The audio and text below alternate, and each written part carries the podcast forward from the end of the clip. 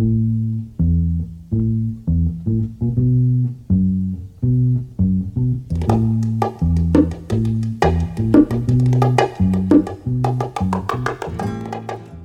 protagonista de hoy se define como una persona competitiva, sencilla y polivalente. Elena Sánchez Alarcoz Muñoz nació un 27 de marzo de 1995 en Alicante y su carrera deportiva se puede definir en una sola palabra, amor amor por unos colores, el azul y el negro del Club Badminton Alicante. Un sentimiento que nació por casualidad cuando apenas tenía 15 años. En ese momento, Elena, que jugaba al badminton desde los 12, decidió que su hobby se convirtiera en su profesión. Pese a ello, jamás apartó la mirada de su futuro, y es que en este país el badminton no da para vivir. A pesar de no conseguir entrar en el grado de medicina, la enfermería conquistó su corazón, hasta tal punto de querer dedicarse a ello para el resto de sus días. Actualmente la capitana del Club Badminton Alicante compagina horas de deporte con su trabajo en el Centro de Parálisis Cerebral Infanta Elena. El conjunto alicantino, por su parte, no pasa por el mejor momento. Esta temporada han descendido a la División de Honor. Pese a ello, Elena lo tiene muy claro. El Club Badminton Alicante es su casa y está tremendamente orgullosa de vestir sus colores. Muy buenos días, Elena, y muchísimas gracias por, atender a esta casa. La primera pregunta es sencilla. Fuera de las pistas de badminton, ¿cómo es Elena? Buenos días. Pues mira, Elena es una persona bastante normal. Soy bastante sencilla y fuera de las pistas de badminton soy como dentro, soy una persona bastante competitiva, me gusta mucho darlo todo e intentar cumplir mis objetivos, tanto fuera como dentro de la pista. ¿Y esa pasión que tiene usted por el badminton, de dónde le viene? Pues a ver, todo empezó en las escuelas deportivas del cole. Yo tenía 12 años, estaba en sexto de primaria y nos enseñaron como un deporte nuevo que nadie conocía. Fuimos al pabellón de mi pueblo a probar y me gustó mucho y llegué a mi casa y dije, oye, que me quiero apuntar a badminton. Claro, mis padres me dijeron, ¿pero qué es eso? dije, no, es como el tenis, pero con un volante, no sé qué. Y me metieron en las escuelas deportivas y hasta hoy. ¿Y soñó alguna vez, cuando estabas metido en esas escuelas deportivas, llegar a lo que es hoy en día? Pues a ver, la verdad es que todo empezó un poquito como un hobby, ¿no? Porque yo, hacía baile, hacía badminton y también iba a clases particulares de inglés, entonces como que era pues una cosa más, una actividad extraescolar más. Hasta que un día, eh, con 15 años, se me presentó la oportunidad de ir al Centro de Tecnificación de Alicante, donde estoy actualmente, bueno, estoy con el Club Badminton Alicante, y, y bueno, y dije, oye, pues ¿por qué no? ¿Por qué no intentarlo? Entonces me comenta usted que empieza a jugar a los 15 años aproximadamente. Llevas ya como... a ver, si los cálculos no me fallan, 12 años jugando ¿no? al badminton profesionalmente. A ver, em, sí, empecé con 12, pero ya te digo como un hobby. Cuando de verdad me puse en serio a entrenar 3 o 4 horas diarias de lunes a viernes, más competición el fin de semana, fue con 15 o 16 años y con 17 años debuté en la máxima categoría de clubes de División de Honor con el Club Badminton Alicante. Entonces, a los 17, cuando tú ya ves claramente que puedes llegar a ser profesional y, y dedicarte a esto, ¿no? Bueno, la palabra profesional es un poco fuerte porque, claro, eh, profesionalizarte en el badminton es un poco costoso. Hay solo dos personas que están profesionalizadas en el badminton a nivel nacional. Entonces, bueno, me lo tomaba como algo más serio y más que como un hobby, como un trabajo que a mí me hacía muy feliz. Eh, porque dices que es muy difícil profesionalizarse. A ver, yo entiendo que como la primera división, que es lo que estáis jugando este año en, el Club Badminton Alicante, sois ya profesionales porque estáis jugando en primera división de, del badminton español. Sí, somos profesionales, pero por desgracia, como todos sabemos, el badminton es un deporte bastante poco conocido y no se puede vivir de él. Entonces, profesional, yo profesionalmente me dedico a otra cosa y el badminton es parte de mi vida profesional, pero no, no me da de comer, vamos. y bueno, acabas de decir que te dedicas a otra cosa. Eh, por lo que me has contado, eres enfermera. Cuénteme, ¿cómo mm. puede compaginar ambas cosas, la enfermería con el badminton?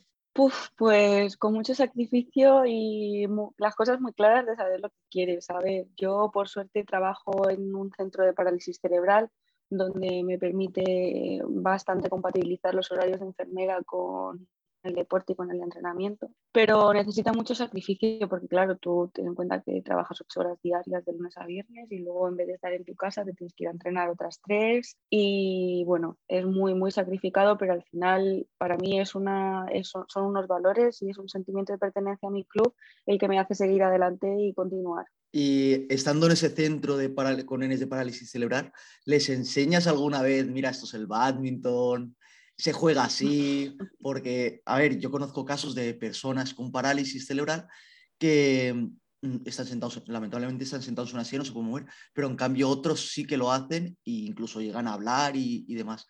A esos que pueden moverse, eh, ¿les enseñas lo que es el badminton? La verdad es que eh, lo he intentado varias veces, he intentado que vinieran a vernos a jugar algún día en Alicante, pero por desgracia vino el COVID y no pudieron acercarse a vernos jugar, pero sí que alguna vez les he hablado de badminton y les interesa, les interesa todo lo que tiene que ver con deporte, obviamente, y con movimiento, y les gusta mucho. Toda una vida en, en el Club Badminton Alicante. ¿Qué me puedes contar de ello? ¿Cómo, cómo es el Club Badminton Alicante? Pues mira, al final el Club Badminton Alicante es una familia, con sus más y sus menos, obviamente como todas las familias, pero al final en las duras y en las maduras nos apoyamos, estamos ahí y la verdad es que lo que más me gusta del club son sus valores.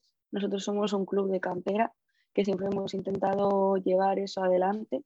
Este año, por desgracia, no nos ha salido del todo bien, ya hemos descendido de la máxima categoría, pero aún así estoy muy orgullosa de pertenecer a un club que tiene unos valores tan importantes como la cantera, la profesionalidad y el buen hacer por todos y para todos los jugadores, la verdad. Ustedes saben que han hecho historia en el badminton alicantino. ¿Qué se siente al estar entre los mejores? A ver, el club lleva desde el 95 haciendo historia. Ha sido cinco veces, si no recuerdo mal, campeón de división de honor y ahora estamos un poquito más flojitos debido, pues la crisis nos afectó muchísimo y al ser un club de cantera y un club bastante humilde, pues obviamente mm, los recursos económicos no son los mismos que los de grandes clubes. Pero aún así estamos muy orgullosos, estamos muy contentos de pertenecer todos al club. Es lo que tú dices, hemos hecho historia. El año pasado nos mantenimos solo, nos mantuvimos en división solo con gente de cantera somos el único club que solo tiene gente de cantera y eso para mí es muy reconfortante y dice mucho de nuestros entrenadores. Sí, eso lo hablaba también con Liberto, con tu entrenador, eh, con Liberto Navalón, y él se sentía plenamente orgulloso de no solo de todos vosotros los que formáis parte del equipo, jugadores, eh, staff y demás, sino por ser eso, lo que tú me comentabas, un equipo de, de cantera que se ha enfrentado a lo máximo del badminton español con gente de la casa gente que tiene eh, muchísimo dinero eh, invertido, que tiene internacionales, como él me contaba, y, vosotros no, vosotros sois gente de Alicante, gente de la casa, y estáis guerreando con todo. Por eso todos decía que habéis hecho historia, las cosas como son. Mm. Estamos muy contentos, la verdad. Bueno, hable, hábleme de ese último partido, ese partido en Benalmádena, que me teníais en vilo todo el fin de semana esperando vuestras noticias, la crónica. Cuénteme. Es un poco como sentimientos así como dispares, ¿no? Yo estaba muy, estábamos todos bastante nerviosos, como el club de Benalmádena, obviamente nos jugábamos la permanencia en, único, en un único encuentro. Eh, yo suelo jugar siempre dobles femenino con mi pareja Ana Ramírez y la verdad que ese partido era clave. Ese partido había que ganarlo sí o sí, porque era un partido que era bastante asequible, por así decirlo. Entonces, bueno, al principio empezamos como, madre mía, es que parece que no sepamos ni coger la raqueta. Pero nada, al final nosotras la suerte que tenemos es que nos centramos en que es un partido más, en sacar el mejor nivel que podemos tener e intentar no pensar en lo que tenemos alrededor, que a veces es muy difícil jugar fuera de casa en un enfrentamiento tan directo y tan importante como es la permanencia siempre es un poco más difícil porque todo el público no va en contra de ti, pero va a favor del otro. Entonces, bueno, eso siempre es un poquito complicado de llevar, pero la verdad es que nosotras lo supimos llevar bastante bien. Entonces supimos sacar nuestro juego y al final llevarnos el partido en tres sets. El tercer set bastante fácil, pero los primeros nos costó un poco acomodarnos a la situación y al evento, obviamente. Claro, es que lo que tú comentabas, a factor, a nivel psicológico, mejor dicho, eh, el irte a jugar tan lejos aparte de casa, que eso ya es un plus, eh, con la afición, entre comillas, en contra. porque al fin y al cabo no son los tuyos. Ni hay partido de vuelta, que es lo que me cuenta Alberto. No hay partido de vuelta, José, en Alicante, o ¿cómo que no? No ha tocado así por sorteo y demás. Eh, a nivel psicológico, ¿cómo os preparáis vosotros? Porque debe ser algo brutal. Mm, no lo quiero comparar con una final de la Champions o de... Pero bueno, a nivel psicológico para vosotros debe ser algo así parecido, ¿no? Sí, bueno, al, final eh, una final de la Champions, pues ganar o perder, pero tú te quedas ahí. Nosotros si perdíamos, descendíamos. O sea, yo creo que es incluso más complicado a nivel psicológico lo nuestro. Bueno, las dos últimas semanas antes de la permanencia fueron bastante complicadas porque en el club se respiraba un ambiente bueno, como siempre, pero sí que se notaba esa tensión de decir, es que nos estamos jugando el estar en división de honor o no. La verdad es que Liberto lo hizo bastante bien, quitó bastante hierro al asunto, así hablando en plata. Y al final es lo que decía él, nosotros somos un club humilde, somos un club de cantera, vamos a seguir luchando, tanto si estamos en División de como en Primera Nacional, vamos a seguir siendo nosotros. Y si no es este año, será el siguiente y ya está. Y supongo que tú tendrás contacto con tus compañeros, con todo, tendréis un grupo de WhatsApp y demás. Eh, ¿Cómo está el equipo después de dos semanas del descenso? ¿Cómo se encuentran? Pues a ver, la primera semana y sobre todo el primer momento fue bastante duro porque al final el equipo está haciendo un esfuerzo muy grande. Todos, por desgracia, no nos, pues no nos estamos dedicando al badminton ninguno, estamos estudiando, trabajando. Entonces, para nosotros es un sentimiento de hacia el club. Nosotros no jugamos por dinero. Entonces, bueno, pues al principio fue bastante duro, en el club pues estuvimos un poquito decaídos, pero sabemos que es, el deporte es así, que hay más derrotas que victorias y que de las derrotas se aprende un montón. Nosotros hemos aprendido y nos hemos unido incluso más. Y entonces al final nos quedamos con eso. Eh, me estás comentando que no ganáis dinero con el badminton. Mm, el Club Badminton Alicante, eh, ¿sabes si recibe alguna subvención, ya no por parte de, de, la propia ciudad, sino de, por parte del gobierno? ¿El badminton recibe alguna subvención en este país? Si no, ver, no, lo, no lo sé exactamente porque la verdad es que yo de subvenciones y eso no, estoy dentro de la junta directiva como tal, pero si recibe, recibe muy, muy pocas. Mm. Claro, es que me extraña porque me dices, no, no se puede vivir tal. Yo entendía como a que, por ejemplo, en el, fútbol de mi pueblo, el pueblo, por ejemplo, sí que le da cierto dinero al club, ¿sabes o no? Siempre hay un apartado en el presupuesto para los dos clubes que hay de, de fútbol, para la cantera y demás. Todos los jugadores del primer equipo a lo mejor sean 50 euros por partido o, o 100. Claro, cuando tú me dices, yo no puedo vivir de esto, a ver, el que está estudiando puede vivir de, jugar cuatro partidos al mes, es lo que te iba a decir, cobrando 300 euros, pero el que no, eh, no. Cuando tú me dices no se puede vivir de esto, hago, será porque el gobierno no, como que no da mucho apoyo al badminton, por eso me, te pregunto. Bueno, al final depende también de la gente que lo juegue. Nosotros mm. ahora mismo con el boom de Carolina Marín la gente está jugando más y se conoce más el badminton, pero anteriormente era como lo jugábamos cuatro gatos. Entonces, bueno, pues eso también era mm. un inconveniente para nosotros porque ah, no, nos daban dinero. Y pese, volviendo al tema del descenso, eh, ya dejándola, es les perretes fuera, volviendo al tema del descenso, ¿Qué te llevas esta temporada? Me llevo compañerismo, me llevo amistades y me llevo una familia fuera de mi ámbito familiar. Al final eso es lo, que nos importa, que estar unidos y estar juntos. Y a pesar del descenso y de haber pasado por un mal momento, creo que nos va a hacer crecer. Al final, estar en Primera Nacional significa que los jugadores más canteranos y más pequeños puedan empezar a rodar y empezar a jugar algún partido, que eso también es importante para la cantera y bueno, siempre mirando el lado positivo de las cosas como, como este. Y seguirás, ¿no? El año que viene en el Club Badminton Alicante. Sí, sí, yo soy fiel a los colores.